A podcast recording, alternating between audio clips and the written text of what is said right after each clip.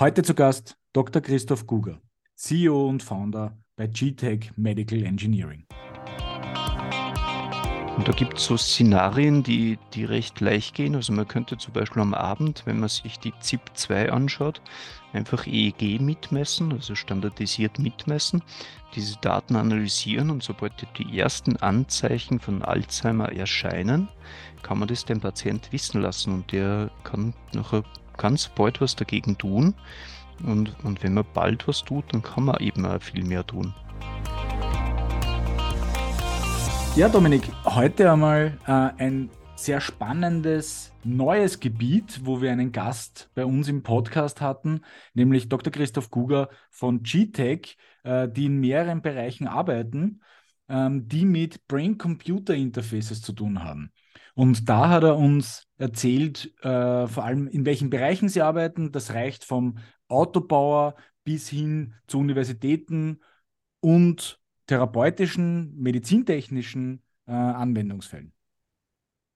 Genau, und dabei haben wir mit ihm natürlich auch darüber gesprochen, weil es ist ja der Healthcare Changers Podcast über Therapien für neurologische Patienten und natürlich auch ein bisschen die Anwendungsbereiche, die dann schon die ein oder andere Frage offen lassen. Wie weit sind diese Dinge, die hier mit Brain Computing gemacht werden können, eine Alternative oder eine Ergänzung zu den Dingen, die die Pharmaindustrie hier bereitstellt?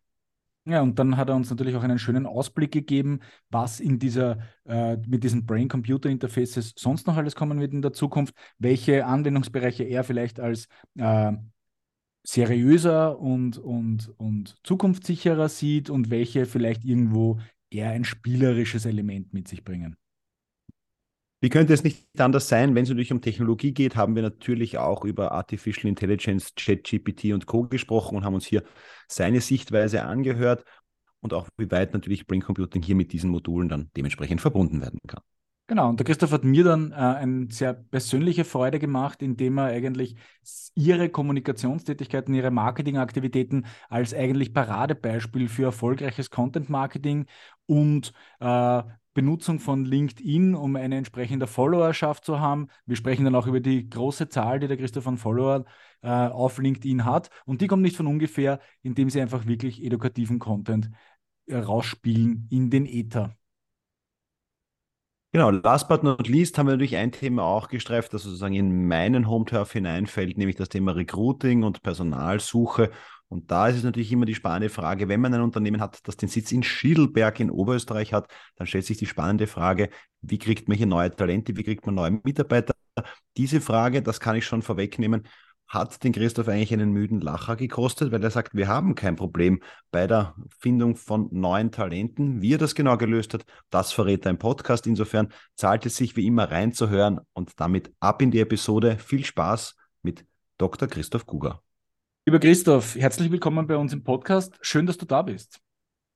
Danke für die Einladung. Ja, sehr gerne, sehr gerne. Ähm, wir würden dich bitten, dass du dich mal vorstellst äh, für alle, weil wir doch heute mit dir einen Gast haben, der mal aus einer etwas komplett anderen Ecke kommt als normalerweise, wo wir sehr viel über Industrie und Gesundheitswesen sprechen. Jetzt haben wir einen sehr techlastigen Gast mit dir zu Besuch und deswegen stell dich mal bitte vor, äh, wo du herkommst, wie du zu dem gekommen bist, was du heute machst und was ihr heute alles so macht. Wie schon erwähnt, mein Name ist Christoph Guger. Ich lebe zurzeit in Schiedelberg, das ist in der Nähe von Linz in Oberösterreich. Studiert habe ich Elektrotechnik an der TU Graz und an der Johns Hopkins Universität in Baltimore vor vielen Jahren. Und während dem Studium haben sie mir noch auch erzählt von einem Professor in Graz, der Gerd Pfurtscheller, der sogenannte Brain-Computer-Interfaces entwickelt. Und dann haben wir gleich nach dem Studium in der USA in Graz bei ihm gemeldet und dort die Diplomarbeit begonnen. Und wie so oft muss man eben zuerst einmal ins Ausland gehen, damit man erkennt, was im eigenen Land eigentlich cool ist. Und damals hat es nur drei Institute gegeben weltweit, die solche Brain-Computer-Interfaces entwickeln. Und dann habe ich halt gleich mit dieser Entwicklung begonnen, dann bei ihm die Dissertation gemacht und während der Dissertation haben Leute angefragt, ob ich dieses Brain-Computer-Interface nicht verkaufen könnte. Und dann habe ich gleich GTEC gegründet, das war 1999. Und das erste System im Jahr 2000 haben wir noch äh, an die Cambridge University in England verkauft. Das zweite System ist noch nach Südkorea gegangen. Und so ist eigentlich die Firma entstanden, also GTEC. Wir stellen Brain-Computer-Interface-Technologie und Neurotechnologie her und verkaufen das international. Mhm. Kannst du nochmal für unsere Zuhörer, die jetzt vielleicht bei Brain Computer Technology noch nicht ganz wissen, was damit gemeint ist, nochmal ganz kurz erklären, was passiert bei eurem Produkt, beziehungsweise was ist so der Anwendungscase?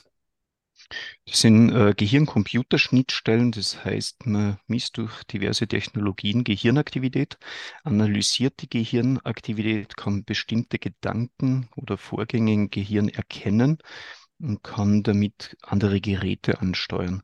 Vor 25 Jahren haben wir einfach einen Cursor nach links und rechts bewegt, indem wir an eine rechte oder linke Handbewegung gedacht haben. Einige Jahre später haben wir das zum Schreiben verwendet.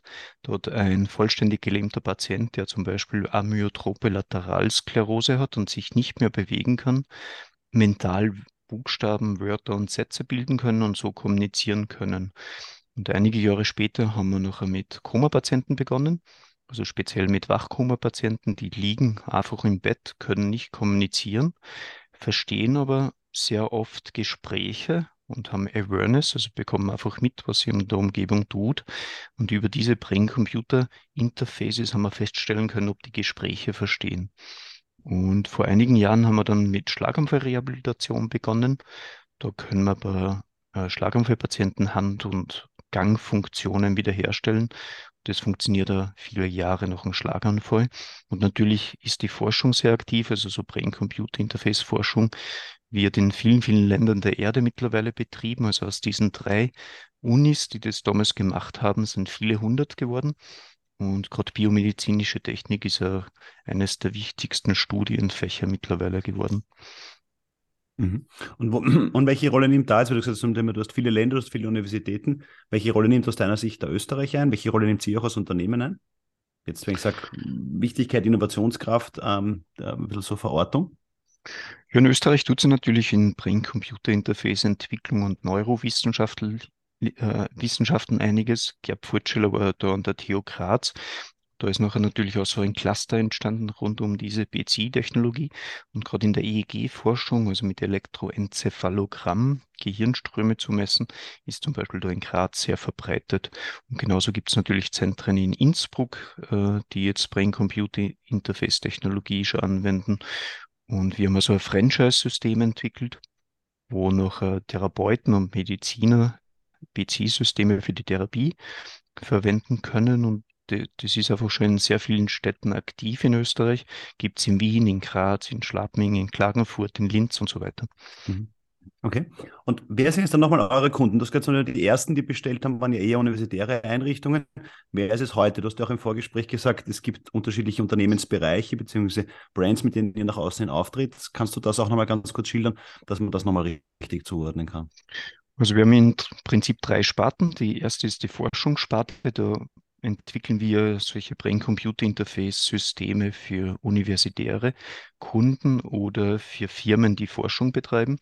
Und das ist zum Beispiel Harvard, Universität, Stanford, Johns Hopkins, also die ganzen großen Unis haben wir da als Kunden, mhm. aber auch Firmen wie BMW oder äh, Audi und Volvo, die NASA, Google, äh, Apple kaufen alle bei uns ein und machen dadurch gewisse neurotechnologische Studien oder entwickeln auch Brain-Computer-Interface-Technologie mhm. weiter.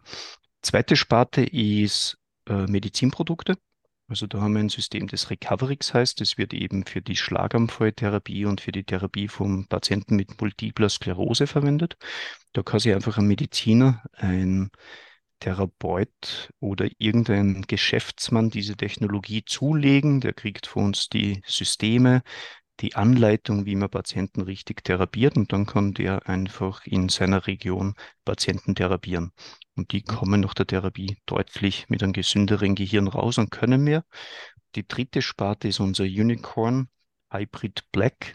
Das ist im Prinzip ein Brain-Computer-Interface für Endanwender. Die können damit zum Beispiel schreiben, also mental Buchstaben und Sätze eingeben, äh, Roboter steuern oder das wird auch in der Maker-Szene verwendet. Das heißt, man kann einfach eigene neue Applikationen damit erschaffen. Und da haben wir auch einen Hackathon, äh, wo international Leute teilnehmen. Der letzte war jetzt im April. Da haben 340 Leute aus 57 Ländern teilgenommen. Äh, es war zwei Tage lang. Und da haben wir kleine Teams von vielleicht fünf Leute, die arbeiten zusammen und erschaffen neue Brain-Computer-Interface-Applikationen. Mhm. Und das ist recht nett fürs Networking, also diese Entwickler, Neurologen, äh, PhD-Studenten, was auch immer, vernetzen sich recht gut und finden zum Beispiel neue Diplomarbeits- oder Dissertationsbetreuer oder neue Arbeitgeber oder kriegen einfach eine nette Inspiration, was sie in Zukunft in ihrem Leben so weiterentwickeln möchten. Mhm. Und an welcher Jetzt, Art von Projekten, Entschuldige, Dominik, bei, dem letzten, äh, an welcher Art von Projekten arbeiten dann diese Leute bei diesen Hackathons? Also gibt es da bestimmte Aufgabenstellungen oder ist das komplett frei wählbar und was, was kommt da dabei raus? Wir haben im Prinzip vier Bereiche, die wir vorgeben. Das erste sind Computerspiele. Das heißt, die Leute kriegen so ein Brain-Computer-Interface-Headset, was Gehirnströme analysiert und Kommandos erkennt. Und die sollen dann Computerspiele damit ansteuern. Und da kommen recht faszinierende Sachen raus. Ähm, zum Beispiel so ein Mario Kart oder wo man irgendein Manschgal umhersteuern muss. Mhm. Und wenn noch irgendein Objekt den Pfad behindert, dann kann man das mental über das Brain-Computer-Interface zerstören. Das explodiert dann und dann kann man weiterspielen. Mhm. Also es sind Aufgaben, was man nur durch das Brain-Computer-Interface mental lösen kann. Mhm. Andere Teams haben zum Beispiel Geheimtüren gehabt und indem man noch an das Logo auf der Geheimtür denkt, kann man über das Brain-Computer-Interface die Tür öffnen. Ah, sonst würde die Tür einfach nicht aufgehen. Mhm. Das wäre nicht so Beispiel, was da erschaffen wurde.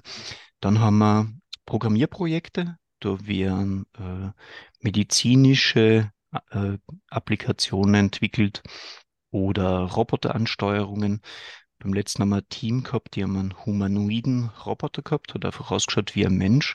Und diese wurde mit dem Brain-Computer-Interface verbunden. Und wenn sie nachher der Proband, also der mit dem Brain-Computer-Interface-System am Kopf irgendwas vorgestellt hat, dann hat der humanoide Roboter genau dieselbe Bewegung oder Gestik nachgemacht. Das war zum Beispiel ein Projekt. Dann haben wir Datenanalyseprojekte. Es geht vor allem in AI rein und Machine Learning. Da mhm. stellen wir Datensätze zur Verfügung vom Wachkoma-Patienten, Epilepsie-Patienten, Locked-in-Patienten und die Programmierer probiere dann mehr aus den Gehirnströmen rauszulesen und zum Beispiel das Schreibprogramm zuverlässiger und schneller zu machen oder überhaupt aus einem Wachkoma-Patient Informationen rauszukriegen, ob der Gespräche versteht. Mhm. Und die vierte Sparte sind künstlerische Projekte. Das ist immer recht innovativ. Die können dann zum Beispiel mit 3D-Druckern solche EEG- oder PC-Headsets entwerfen oder die machen zum Beispiel nachher Paintings, äh, mit dem Brain-Computer-Interface. Also man stellt sich irgendwas vor und ein Roboter zeichnet dann zum Beispiel was und da kommen recht kreative Sachen vor. Nettes Projekt war zum Beispiel das Sleep Painting, also da hat ein Proband geschlafen und das BC-System hat die Träume analysiert und das ist nachher in Computergrafik umgesetzt worden. Und jetzt ist Chat GPT natürlich in, also einige Teams haben diese PC-Technologie noch über ChatGPT angehängt und so zum Beispiel diese Paintings erzeugt und kommen einfach hervorragende, innovative Sachen raus. Mhm. Jetzt würden wir ja aus der Marketing-Ecke kommend wissen, dass die Aufmerksamkeitsspanne von Menschen extrem kurz ist. Ähm, jetzt hilf mir das bitte nochmal zu verstehen, wie funktioniert das dann mit so einem BCI-System? Da wäre ja, wenn ich jetzt, meine Gedanken, die gehen ja rechts, links die ganze Zeit. Na, jetzt bin ich bei einem Bild, dann denke ich zwischendurch wieder, keine Ahnung, ans letzte Wochenende, dann denke ich ans nächste Wochenende und dann bin ich erst wieder beim Bild, das ich vielleicht weitermalen möchte.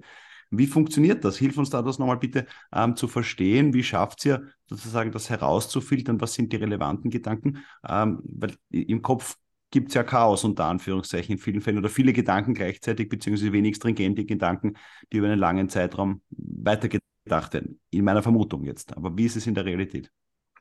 Äh, das ist natürlich der Trick daran. Also wir müssen das Brain-Computer-Interface auf bestimmte Gedanken kalibrieren und diese können wir dann erkennen. Wenn man jetzt an Recoverix denkt, das ist unser äh, Neurorehabilitationssystem für Schlaganfall und MS-Patienten. Da möchte man motorische Bewegung der Hände und Füße wiederherstellen. Also in diesem Fall werden die Patienten instruiert, sich eine rechte Handbewegung, eine linke Handbewegung oder Fußbewegung vorzustellen. Daraufhin wird der sensomotorische Kortex aktiviert. Das ist eben genau diese Gehirnarea-Region, die für Bewegungen verantwortlich ist.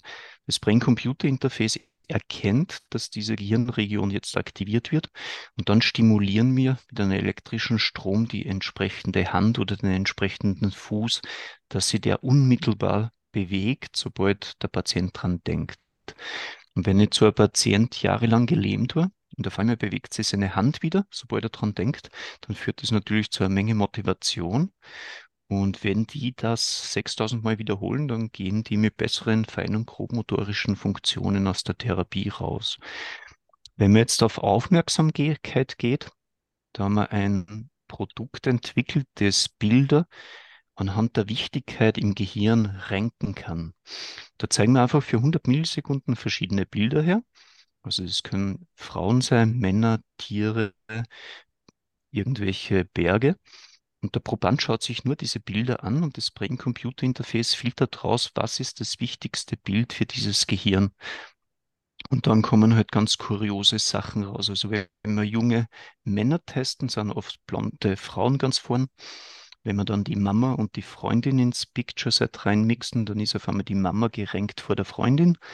Und das wird dann immer ganz lustig.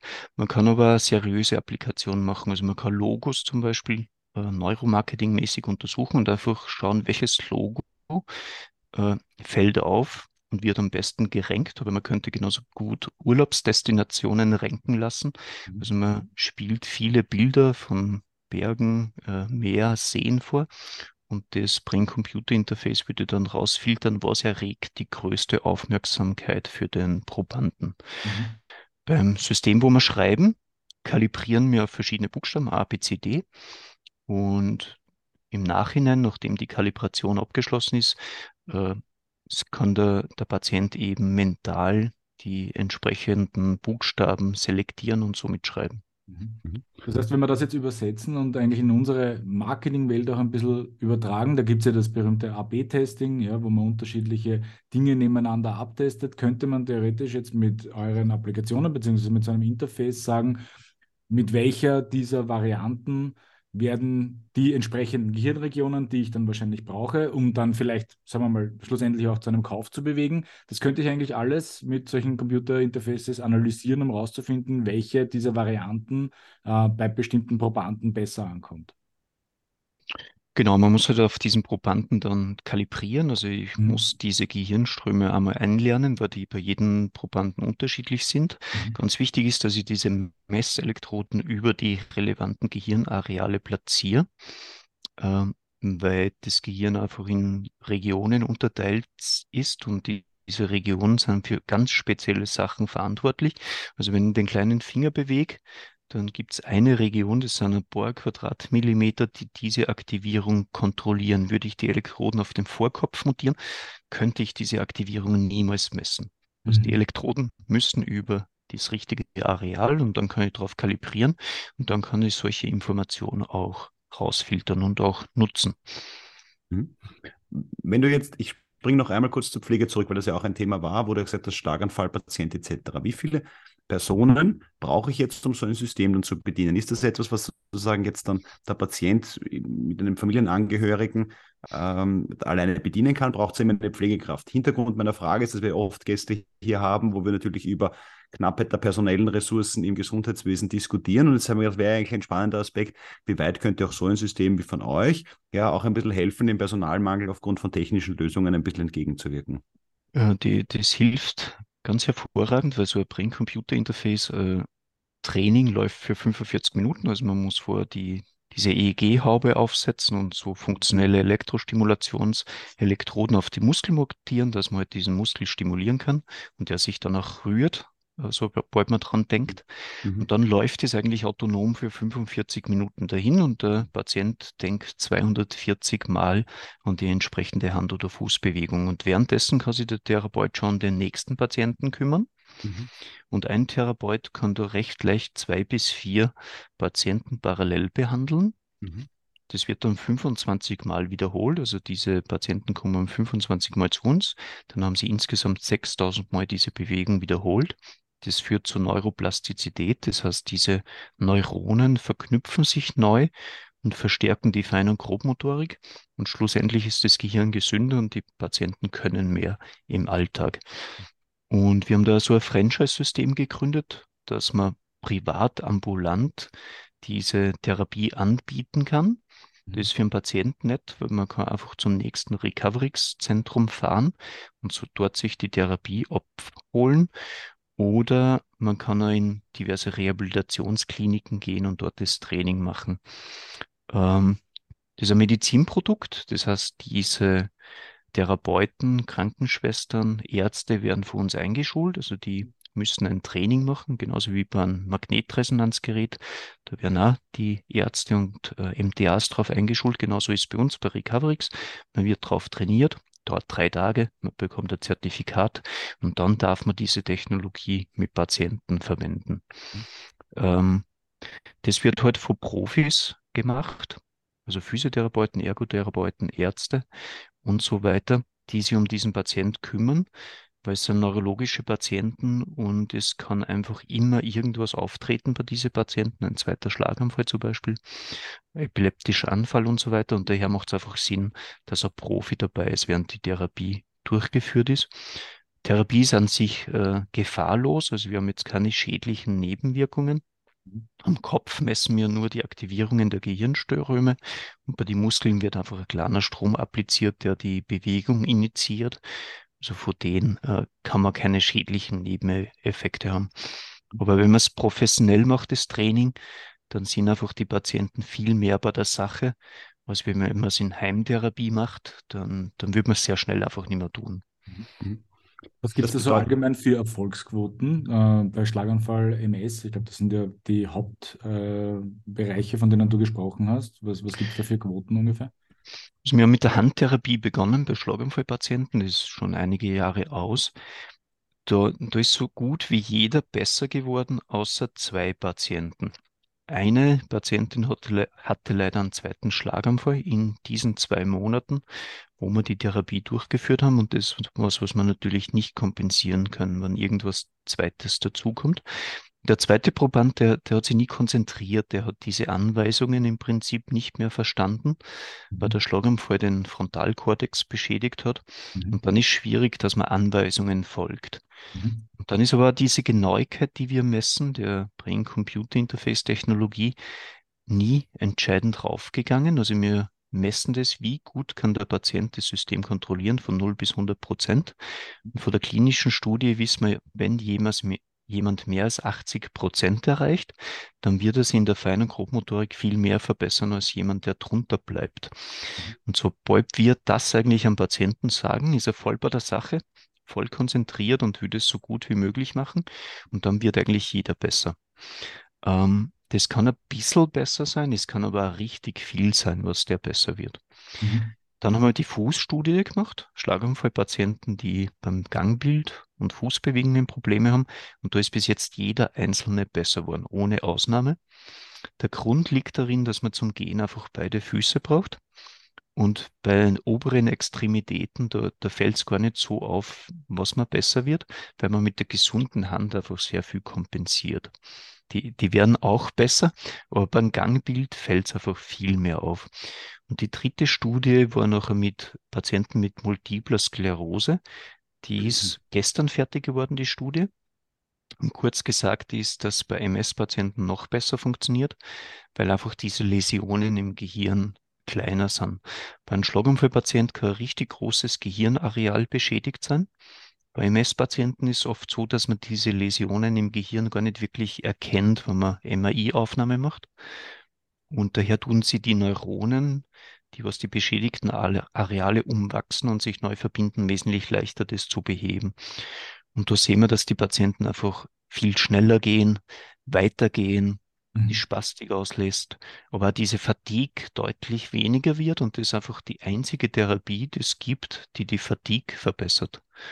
Wir haben einen Patienten aus Wien gehabt zum Beispiel, die, die hat vor eine, ein Kind therapieren können, also die ist Logopädin. Dann hat sie schlafen gehen müssen, was so fertig war. Nach Recoverix kann sie jetzt sechs Kinder therapieren und dann geht es noch einkaufen. Also ein entscheidender Schritt im Lebensstil, weil es einfach viel Mhm. mehr wieder tun kann. Und natürlich alle diese äh, Anwendungsbereiche im niedergelassenen Bereich, also im therapeutischen Bereich, sind natürlich jetzt alle nicht gestützt von der Kasse, nehme ich einmal an. Das wäre jetzt vielleicht auch eine spannende Frage. Wie, wie ist da die Zusammenarbeit mit den Kostenträgern? Ganz verschieden. Also in Finnland zum Beispiel kriegt man für die Therapie pro Therapie schon 80 Euro ersetzt. Mhm. Die verlangen zum Beispiel 120 Euro pro Therapie und 80 Euro bekommt man zurück. Also wie für Physiotherapie in Wirklichkeit bei uns, ne? So Wie, wie Physiotherapie, genau. Ähm, bei uns hat sie KFL zum Beispiel hat schon einen Vertrag, die zahlt 40 Euro dazu. Ähm, dann kann man, kann man es zum Beispiel auch pri bei privaten Versicherungen einreichen. Ist zum Beispiel in Österreich die Merkur, die zahlt Elektrotherapie. In Slowenien zum Beispiel ist schon bei privaten Versicherungen drin, die Kostenersatz bieten. In der USA kann man Elektrotherapie, Spiegelneurontherapie und mentale Vorstellungen verrechnen. Also es gibt in vielen Ländern schon Verrechnungscodes und die Krankenkassen zahlen was dazu. Mhm. Wir nochmal einen Schritt, weil du jetzt gerade unterschiedliche Länder angesprochen hast. Dieses Thema euer Vertriebsmodell. Ähm, jetzt, wenn man auf eurer Webseite nachschaut, gibt es ja eigene Niederlassungen und es gibt Distributionspartner. Wie weit ist es für euch entscheidend, wirklich jetzt vor Ort zu sein? Also du hast auch vorher zum Beispiel BMW und Audi genannt. Sind das so Kunden, die man aus Österreich heraus betreuen kann, auch die Universitäten, oder muss man da lokal präsent sein, was ja gerade bei Technologien immer wieder eine Frage ist? Ne? Also wie, wie habt ihr das gelöst, um jetzt an solche Kunden heranzukommen? Also wir haben es so gelöst, dass wir einfach GTEC-Standorte in verschiedene Länder haben, zum Beispiel Kanada, USA, Hongkong, Spanien, Österreich. Äh, dort haben wir Personal sitzen und von dort äh, verschicken wir zum Beispiel auch Technologie oder bieten Support. Da ist aber das Wichtigste für uns, dass wir verschiedene Zeitzonen abdecken. Also wir können sehr viel online erledigen. Mhm. Also diese äh, initiale Informationsquelle ist eh das Internet natürlich, unsere Webpage, Google. Und dann machen wir einfach Zoom-Meetings und transportieren so die Information, die Leute brauchen.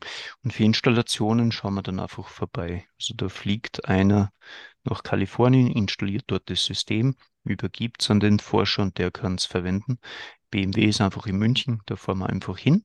Mhm. Und dann haben wir Länder wie Malaysia, Indonesien und so weiter, wo wir Vertriebspartner sitzen haben, weil die Landessprache dort halt auch sehr wichtig ist. Und die kümmern sich nachher direkt vor Ort um die Kunden. Mhm.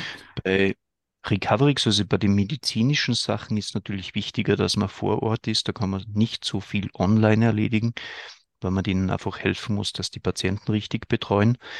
Die meisten kommen zu uns nach Österreich, um dieses Training zu erhalten, also die, zumindest die Europäer. In der USA oder Nordamerika machen wir natürlich über unsere Standorte dort das Training, dass die noch befähigt sind, äh, Patienten zu therapieren. Mhm. Wie Wenn du viele Franchise-Partner habt ihr weltweit?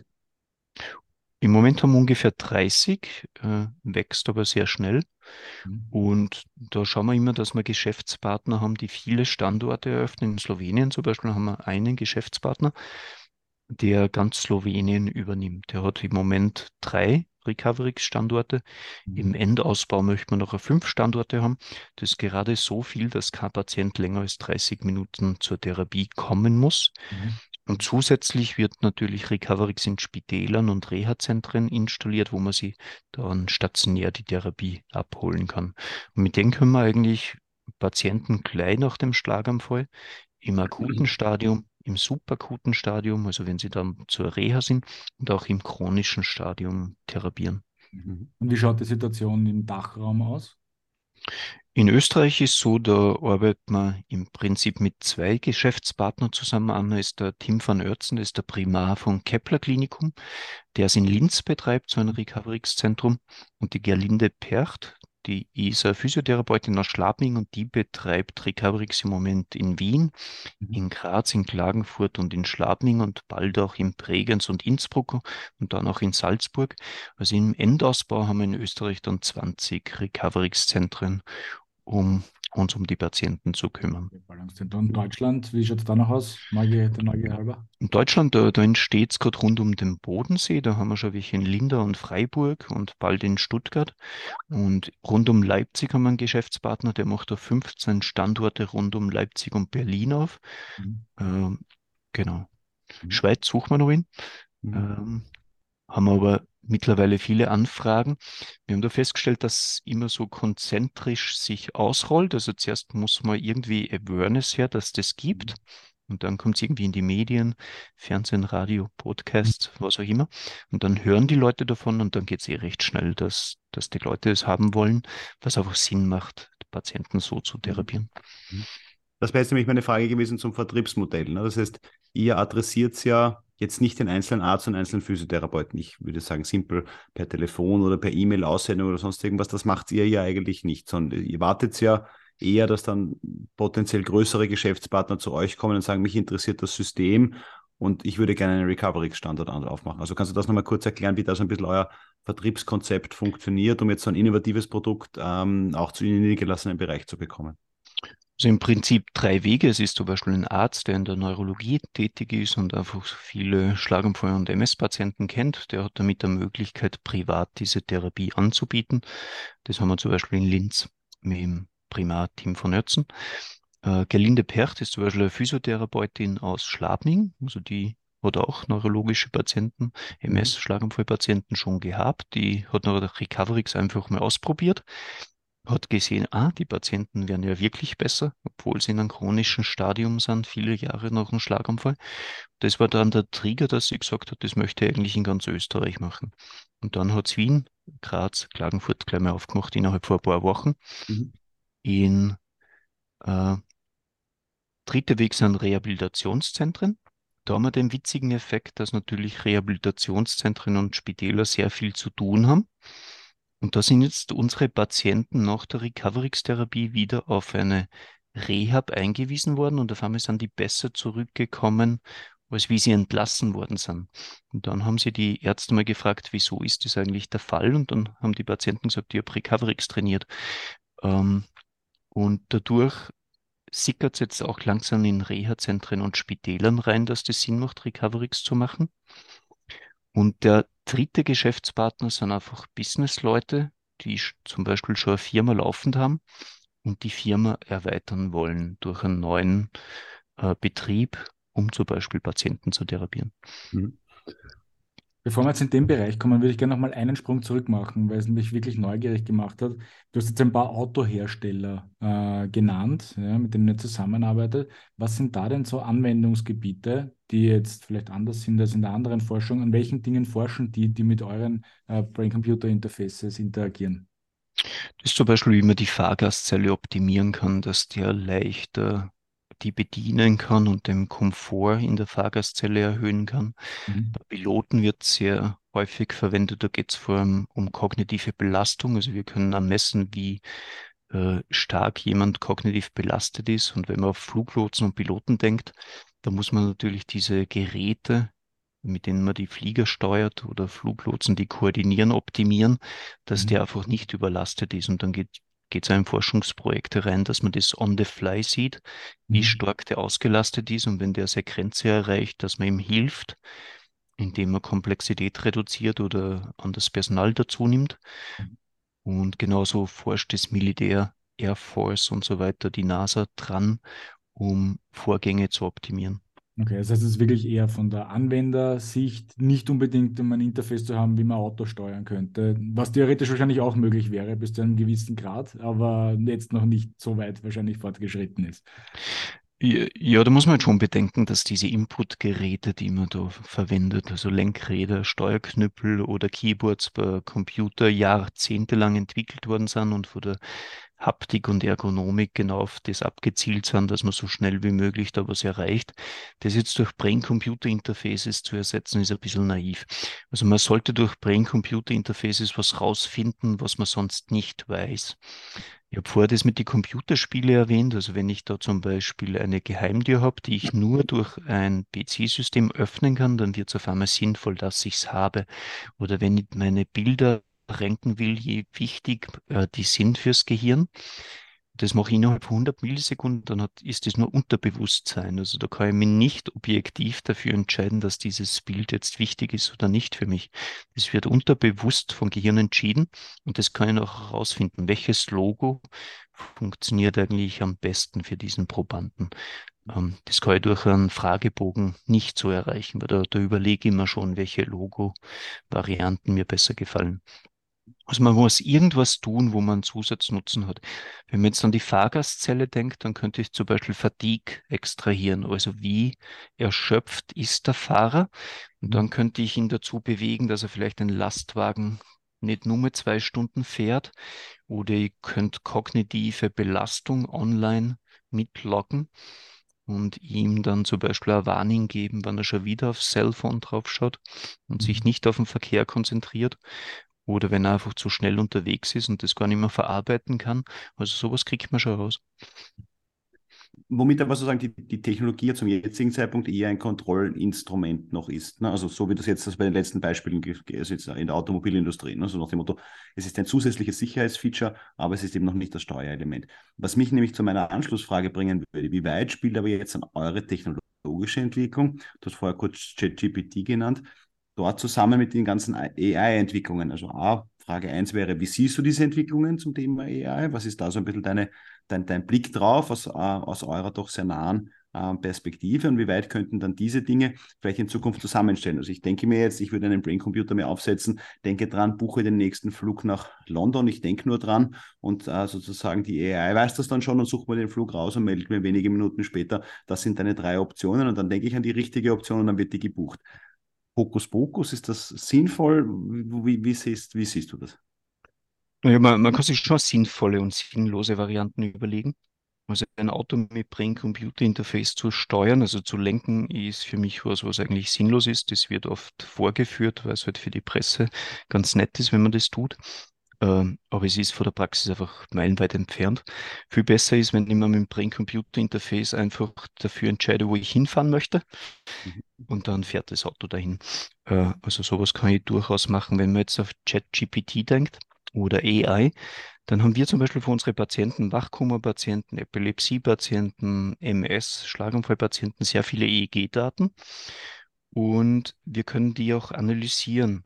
Und das hat zum Beispiel den Nutzen, wenn wir nur 30 Sekunden an EEG-Daten von einem Probanden haben, dann können wir vorhersagen, um wie viel sich der durch die Recoverix-Neurorehabilitation verbessern wird.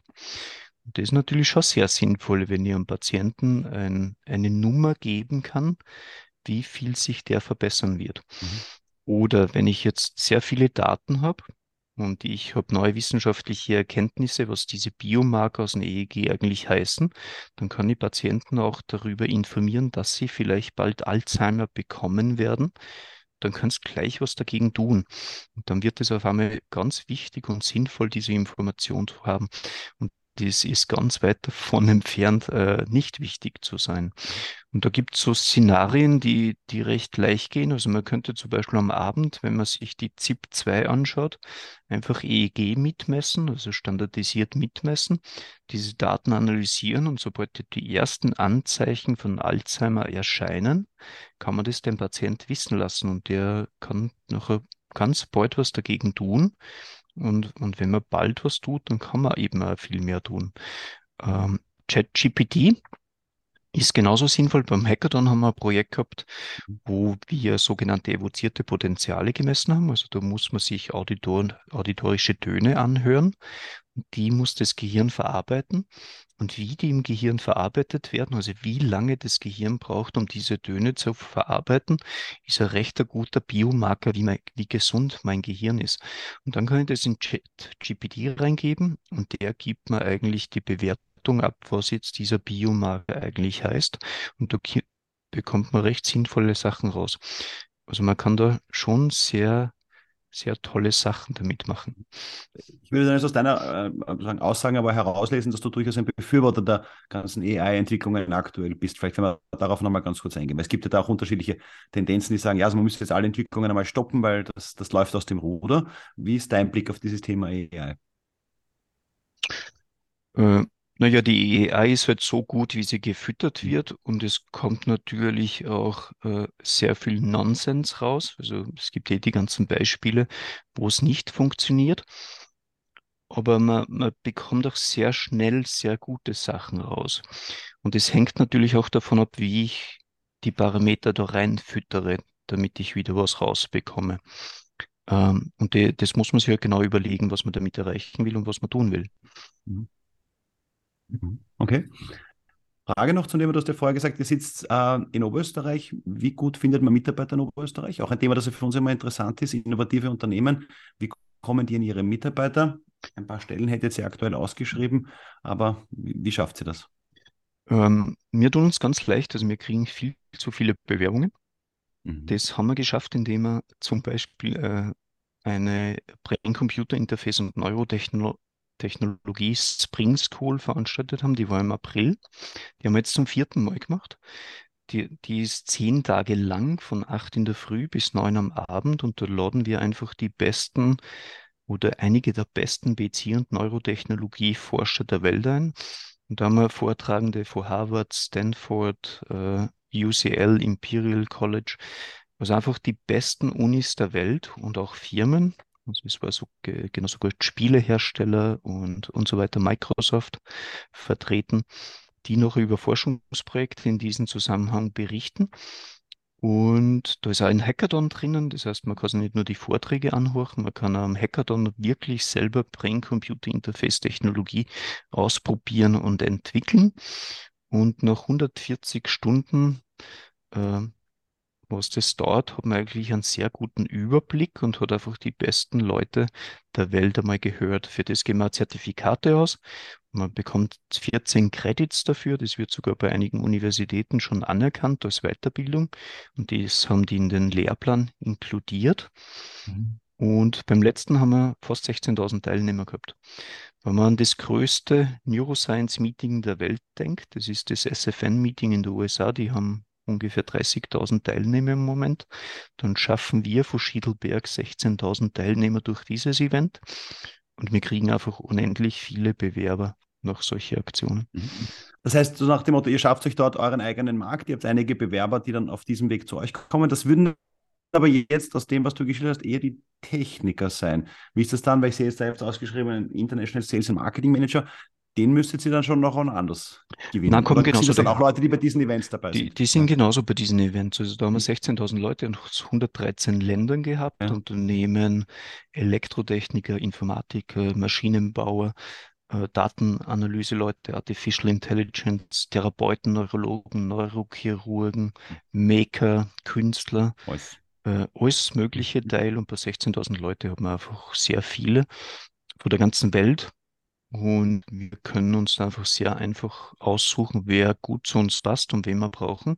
Mhm. Und, und gerade jetzt kommen wieder sehr viele neu zu uns. Wir müssen aber schon international schauen. Also würden wir nur in Österreich nach Personal suchen, dann, dann hätten wir einfach viel zu wenige. Also erstens einmal gibt es sehr wenige und wir brauchen auch sehr verschiedene Ausbildungen und, und das wird einfach nicht alles in Österreich gemacht. Mhm. Wie darf ich mir jetzt dann bei euch einen Recruiting-Prozess vorstellen? Setze ich dann auch irgendwann einmal ein, äh, ein, ein, Interface auf meinen Kopf, um, damit ihr mir Sachen anschaut und ihr feststellt, ob ich wirklich bei euch arbeiten will oder ist es dann doch das gute alte Interview? Nein, es ist das gute alte Interview und ich setze auf die ersten zehn Sekunden. Wenn die passen, dann nehme ich ihn. Wenn die ersten zehn Sekunden nicht passen, dann nehme ich nicht. Äh, nachdem ich vorher natürlich die Ausbildung gelesen habe, aber de, das reicht. Äh, also bei uns ist man durchaus sehr schnell drinnen, wenn die ersten zehn Sekunden passen. Okay, dann frage ich nochmal weiter als Arbeitswelt, du hast international, wie geht es hier aktuell? Große Diskussion, ich habe heute gelesen, Novartis holt gerade alle Leute wieder ins Office zurück, also nach einer sehr liberalen Homeoffice-Politik müssen die Leute wieder 60 Prozent im Office sein. Wie ist das bei euch? Homeoffice-Policy? Äh, so, so ähnlich. Die Leute können manchmal Homeoffice machen, aber ich habe sie schon gerne vor Ort mhm. weil es sonst einfach nicht mehr genug miteinander reden und keiner mehr weiß, was der andere tut. Und dieses Networking ist schon sehr wichtig. Mhm. Natürlich machen wir jetzt sehr viel auf Zoom, aber das haben wir vorher schon genauso gemacht und auf mhm. Skype. Also viele Besprechungen durch die internationalen Mitarbeiter mhm. ist sowieso online. Und dann wäre es noch schlechter, wenn bei diesen Standorten die Leute nicht in der Office erscheinen. Also es geht so viel Information verloren, wenn man sich nicht zum Kaffee trifft, mhm. da, das einfach nicht funktionieren würde. Ein paar Tage in der Woche zu Hause arbeiten und in Ruhe programmieren hat durchaus was, mhm. aber da muss man wieder beim Team sein. Mhm. Versuchen wir einen kurzen Bogen zu spannen von diesem Thema, nämlich Recruiting zur Außenkommunikation. Du hast das Thema Awareness in einem anderen Kontext heute schon erwähnt. Wie macht ihr und über welche Kanäle macht ihr ähm, auf diese Aktivitäten, die ihr da habt, aufmerksam? Also welche Kanäle bedient ihr da, wie kommuniziert ihr da und kommt an eure Zielgruppen heran? Jetzt einmal auch aufs Thema Sind Recruiting bezogen im ersten, ja, und dann in späterer Folge zu euren Therapiezentren und Kunden. Kommt auf das Produkt an, also für die Forschungsprodukte geht es fast ausschließlich über LinkedIn. Mhm. Und Konferenzen, die wir besuchen, sind einfach wissenschaftliche Konferenzen, wo die, die Technologie vorgestellt wird. Und da lernen wir Leute kennen. Mhm. Bei äh, Recoverix geht sehr viel noch über Patienten, die das weitererzählen und Medien, die darüber berichten. Also ORF hat zum Beispiel am Samstag einen Bericht über Recoverix für multiple Sklerose. Und so schaffen wir für Awareness. Also wir würden diese ganzen MS- und Schlaganfallpatienten und auch die Ärzte über die Standardkanäle, die was wir für die Forschung verwenden, nicht erreichen. Die gehen nicht auf wissenschaftliche Messen, die horchen sich keine wissenschaftlichen Präsentationen an. Also da sind wir auf PR Fernsehen, Radio, Podcasts, Zeitungen angewiesen, um diese Information rauszukriegen. Und gerade da ist sehr wichtig, weil Recoverix geht einfach für jeden Schlaganfallpatienten, auch wenn der Schlaganfall für 30 Jahren passiert ist. Also die werden einfach besser. Und jeder kennt irgendeinen Patienten, der einen Schlaganfall erlitten hat oder der MS hat. Mhm. Und das muss sich einfach verbreiten, dass einmal Awareness geschaffen wird. Und eigentlich ist das für jeden eins, für einzelnes Land der Erde der Fall. Schlaganfall gibt es überall, MS gibt es fast überall. In Hongkong interessanterweise nicht. Da gibt es MS nicht, Schlaganfall jedoch schon. Okay. Wenn wir da auf die, auf die Therapiezentren aber gehen, beispielsweise jetzt auch als eine eurer Zielgruppen, also einfach Franchise-Nehmer, die die Therapiezentren aufbauen wollen, die euer Produkt einsetzen wollen, ähm, nutzt ihr dafür ähm, Kanäle wie LinkedIn oder andere Sales-Kanäle? Weil ich habe jetzt gesehen in eurem LinkedIn-Profil, ihr habt ja doch einige Mitarbeiter auch im, im Sales-Bereich. Ja? Gehen die dann proaktiv an therapeutische Zentren, Rehabilitationszentren heran und, und äh, starten da einen Business Development Prozess oder wie funktioniert das bei euch? Also am besten geht es, wenn die Patienten einfach dort ins Reha-Zentrum kommen und sagen, ich habe Recoverix gemacht und ich will es wieder machen. Mhm. Äh, dann werden die Ärzte aufmerksam. Das geht am schnellsten. Äh, dann nehmen wir natürlich LinkedIn oder besuchen Messen, die auf Neurorehabilitation spezialisiert sind, um dort Patienten und Therapeuten zu treffen. Oder viele Leute nehmen einfach Google und suchen sich neue Geschäftsmöglichkeiten und interessieren sich noch für das. Mhm. In, indem du sagst, bei, bei LinkedIn, ähm, du hast 11.528 Follower auf LinkedIn, also daher ähm, Gratulation, kriegst du Influencer-Status. Ähm, Kannst du noch mal kurz schildern, wofür nutzt du es jetzt wirklich? Weil ich finde, das ist aktuell eine heiße Diskussion, wie gut funktioniert LinkedIn in der B2B-Kommunikation, was kann dort funktionieren? Und zumal ich ja aktuell, zumindest in der eigenen Beobachtung, vielleicht habe ich einfach nur ein Pech bei meinem Feed, eher das Thema habe, dass mir alle Leute erklären, die letzte Woche ohne Beschwerden bis zum Supermarkt getroffen haben, mir jetzt erklären, dass es das größte Achievement in ihrem ganzen Leben war. Also was sind so Dinge, die für dich auf LinkedIn funktionieren ähm, und wo du sagst, ja, da, da, da schaffe ich wirklich jetzt einen Mehrwert entweder dir rauszuholen aus LinkedIn, aber auch natürlich dementsprechend an deine Community, deine Follower weiterzugeben. Ja, sehr gut funktioniert, wenn wir Events bewerben, also die BC und Neurotechnologie Spring School zum Beispiel, da wird ein LinkedIn-Event erstellt und äh, da haben sich viele tausende Leute einfach angemeldet. Also die erfahren über diese Spring School, über LinkedIn und, und Events gehen sehr gut. Mhm. Was auch sehr gut geht, ist, wenn wir BC-Technologie erklären wie ein spezielles Detail funktioniert. Und da erreicht man immens viele Likes und Views. Und das wird dann ganz oft geshared. Was weniger gut geht, ist, wenn wir einfach Marketing-Posts machen. Mhm. Äh, kauf das. Ja.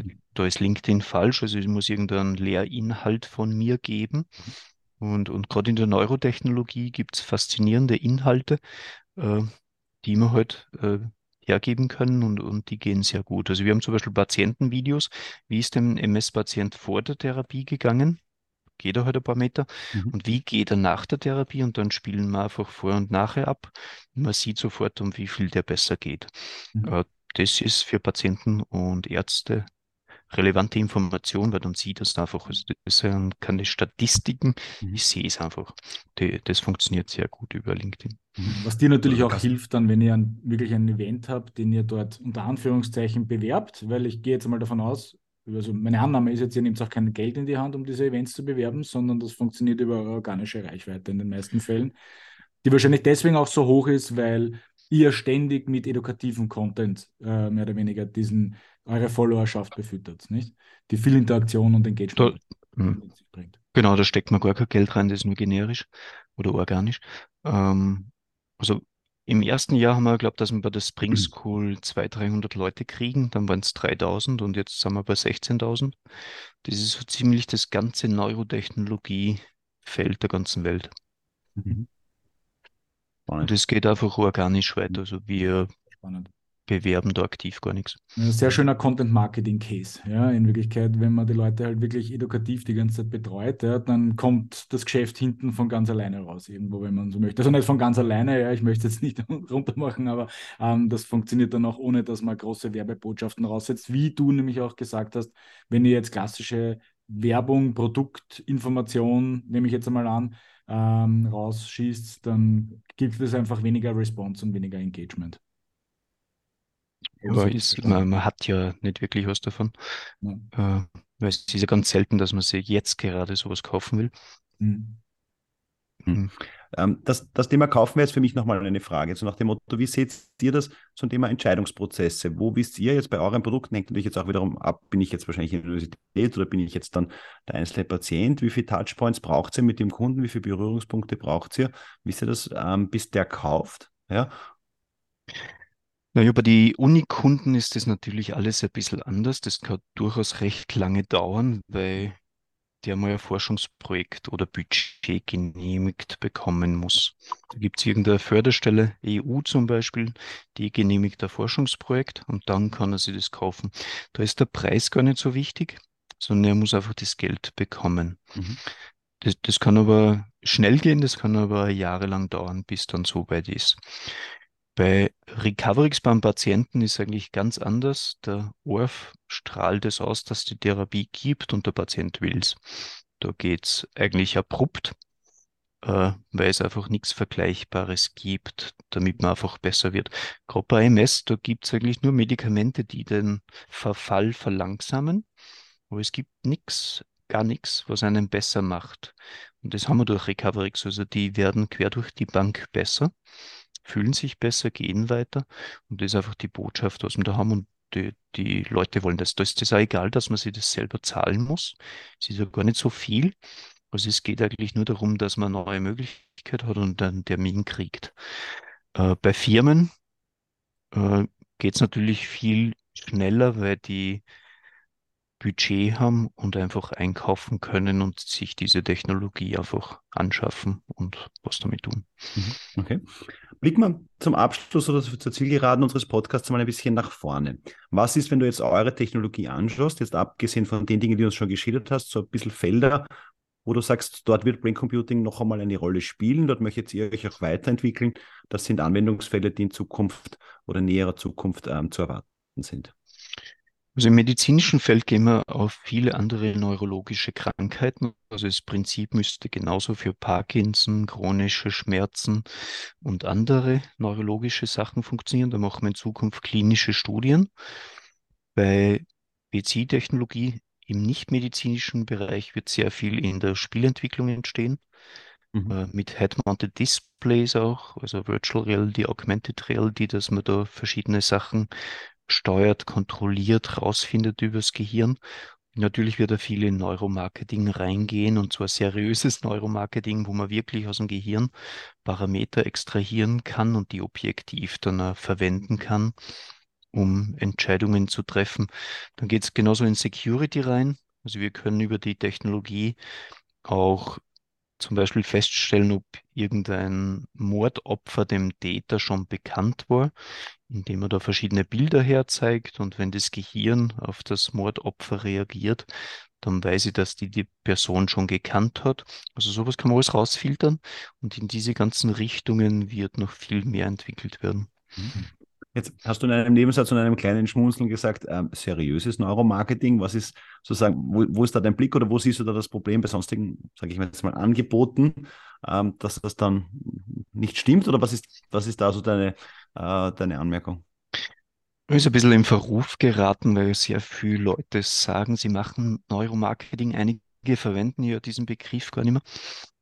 Also man, man muss schon eine Genauigkeit berechnen können, wenn man solche Systeme entwickelt. Das ist uns immer ganz wichtig. Es gibt ja ganz viele Firmen, die sagen, sie machen Brain-Computer-Interfaces, die geben aber nie an, wie genau das System eigentlich funktioniert. Und dann gibt es die Beispiele, dass die Drohne fliegen und im Prinzip messen die da irgendwas und, und behaupten halt, sie steuern irgendwas und die Drohne geht halt dann ein bisschen rauf und runter. Das gleiche gibt es bei Neuromarketing. Es wird halt irgendwas behauptet, dass es das macht, ohne die Genauigkeit zu messen. Was wir immer tun mit BCI-Technologie, einfach Genauigkeit von 0 bis 100 Prozent anzugeben. Und wenn ich zum Beispiel beim Picture Ranking 99,9 Prozent Genauigkeit habe, dann weiß ich, dass dieses Bild, was an erster Stelle gerankt wurde, eine hohe Zuverlässigkeit hat.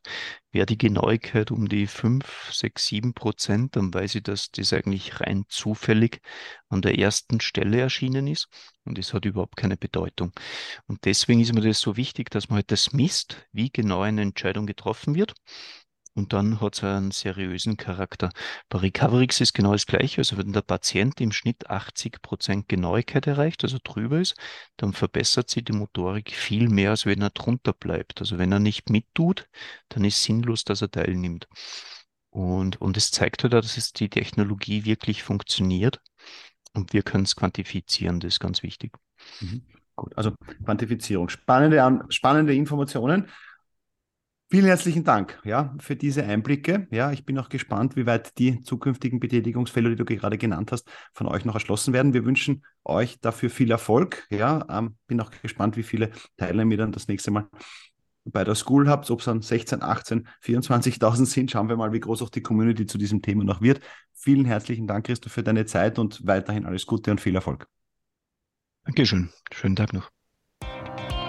Dominik, ähm, ein sehr, sehr spannender Podcast, auch einmal mit etwas neuen Themen, die wir bis jetzt so im Podcast natürlich noch nicht hatten. Vielleicht auch Therapiebereiche und, und Therapiemöglichkeiten, die eigentlich sehr untypisch für unsere sonstigen Themen hier sind. Aber ich denke trotzdem ein sehr spannendes Feld, wo es sich tatsächlich lohnt, da auch näher hinzuschauen und das im Auge zu behalten. Ja, ich liebe solche Themen, wenn es einfach Punkte gibt, für die ich mich in meinem Leben noch nie beschäftigt habe. Und insofern hoffe ich, dass es nicht nur für uns spannend war, sondern auch für euch, liebe Hörerinnen und Hörer da draußen. Wenn es euch gefallen hat, dann bitte einmal fünf Sternchen in eurem bevorzugten Podcast-Player. Wenn es euch nicht gefallen hat, dann tut es uns im ersten Schritt natürlich leid. Zweitens freuen wir uns natürlich über Feedback, was wir in Zukunft besser machen können. Und insofern vielen Dank fürs Dranbleiben bis zum Schluss. Bis zum nächsten Mal bei eurem Healthcare Changes Podcast.